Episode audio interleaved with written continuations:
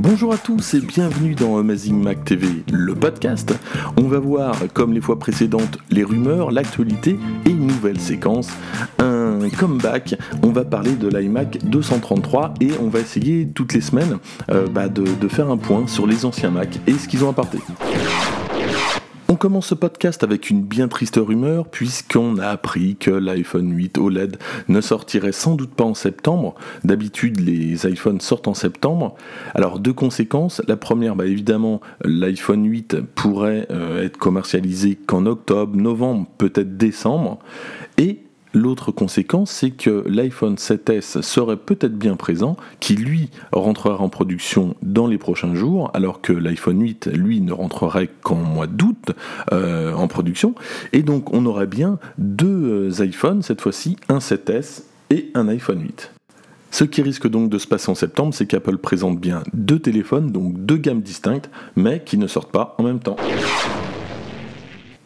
Le consortium Nicode présente sa dixième mouture comme tous les ans et apporte 56 nouveaux emojis. Gageons qu'Apple euh, les intègre dans iOS 11 dans quelques semaines.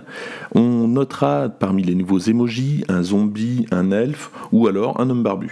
On attend donc ça avec impatience. Si vous voulez, si c'est pas déjà fait, découvrir les 56 nouveaux emojis, je vous invite à aller sur le blog Amazing Mac TV où vous allez pouvoir les découvrir. Dans l'actualité toujours, Samsung serait la première marque préférée en France avec 31% d'aficionados, loin devant Apple qui euh, ne compterait que 15% euh, de passionnés. Sans aucune donc, et exit les déboires du Galaxy Note 7. Ce palmarès semble également profiter à d'autres constructeurs euh, asiatiques puisque Sony apparaît à la troisième place. 14% des Français préfèrent la marque Sony pour les smartphones.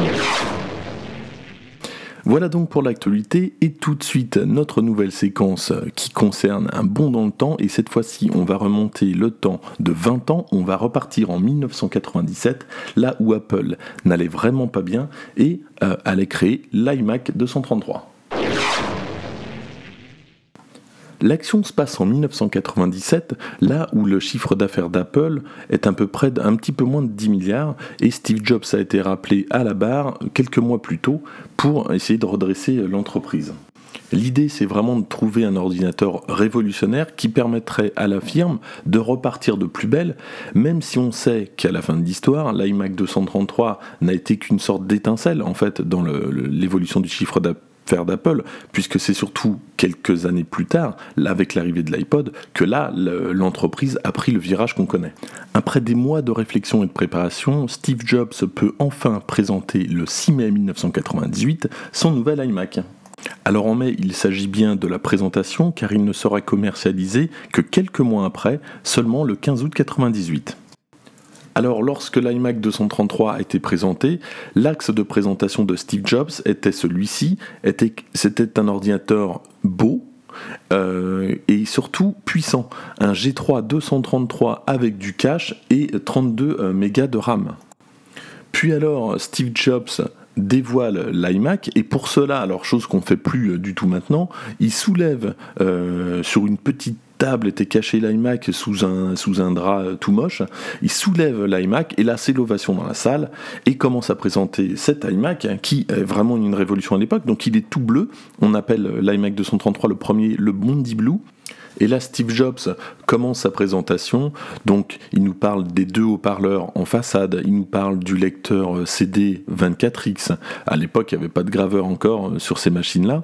Et il nous parle de, de, de l'écran 15 pouces, le port Ethernet, le port USB. Alors, ce qu'il faut savoir, c'est qu'Apple n'a pas inventé du tout l'USB. Euh, il y avait déjà plein de PC qui avaient l'USB, mais c'est vraiment euh, Apple qui a démocratisé en forçant les gens à acheter euh, de l'USB puisqu'il n'y avait pas d'autre connectique, euh, ce qui a favorisé en tout cas le déploiement de l'USB on avait vraiment en face de nous un produit qu'on n'avait jamais vu de part de sa couleur et du fait qu'il soit très compact. Euh, tout à l'heure, je vous disais que Apple a forcé le passage à l'USB. Apple a également forcé la suppression de la disquette, puisque c'est le premier ordinateur euh, Apple qui n'a pas de lecteur disquette et qui a seulement un lecteur CD-ROM et qui à l'époque a fait beaucoup de bruit. Euh, évidemment, Apple vendait euh, séparément un lecteur de disquette.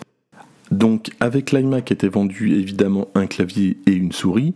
Euh, je dis évidemment, euh, sachez que le Mac mini n'est toujours pas vendu avec un clavier et une souris. En tout cas, ce clavier était en USB, avait deux ports USB et euh, était aux couleurs du Bondi Blue également, avec une souris qui était toute ronde et là c'était pas pratique elle ne faisait pas forcément l'unanimité puisqu'elle était assez petite et pour les personnes qui avaient de, grandes mains la prise en main se faisait pas facilement Quoi qu'il en soit, l'iMac ne laissait pas indifférent les gens. Euh, son esprit euh, novateur, ses couleurs euh, qu'on n'avait jamais vues en fait, et surtout le fait que ça soit un tout en un, laissait les gens perplexes. Et souvent, quelqu'un qui n'avait jamais vu d'iMac bah, cherchait l'unité centrale, qui forcément ne trouvait pas, puisqu'elle était intégrée directement à l'écran.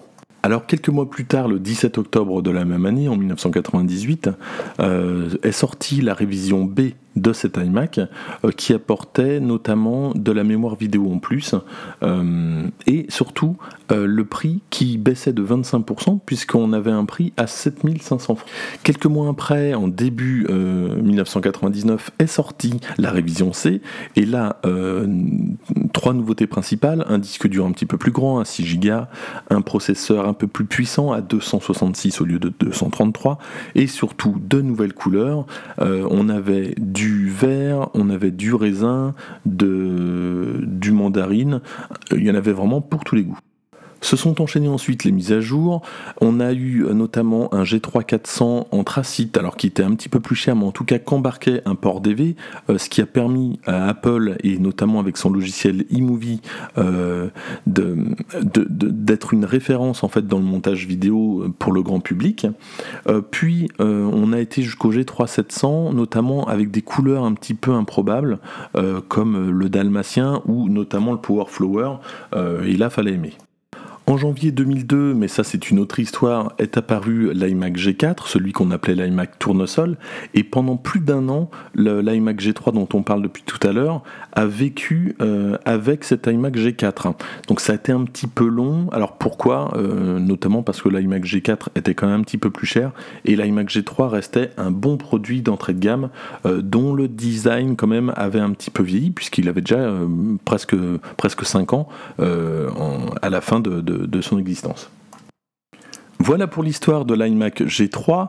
Donc si l'iMac n'a pas eu le même impact au niveau du chiffre d'affaires d'Apple que pourrait l'avoir eu euh, l'iPod ou l'iPhone, c'est surtout une question de renouveau, notamment avec le style Johnny Ive, et euh, ce qui a permis en fait de remettre Apple dans la cour euh, des grands, des grands constructeurs informatiques. Voilà pour le podcast et merci de l'avoir suivi et je vous dis à très bientôt.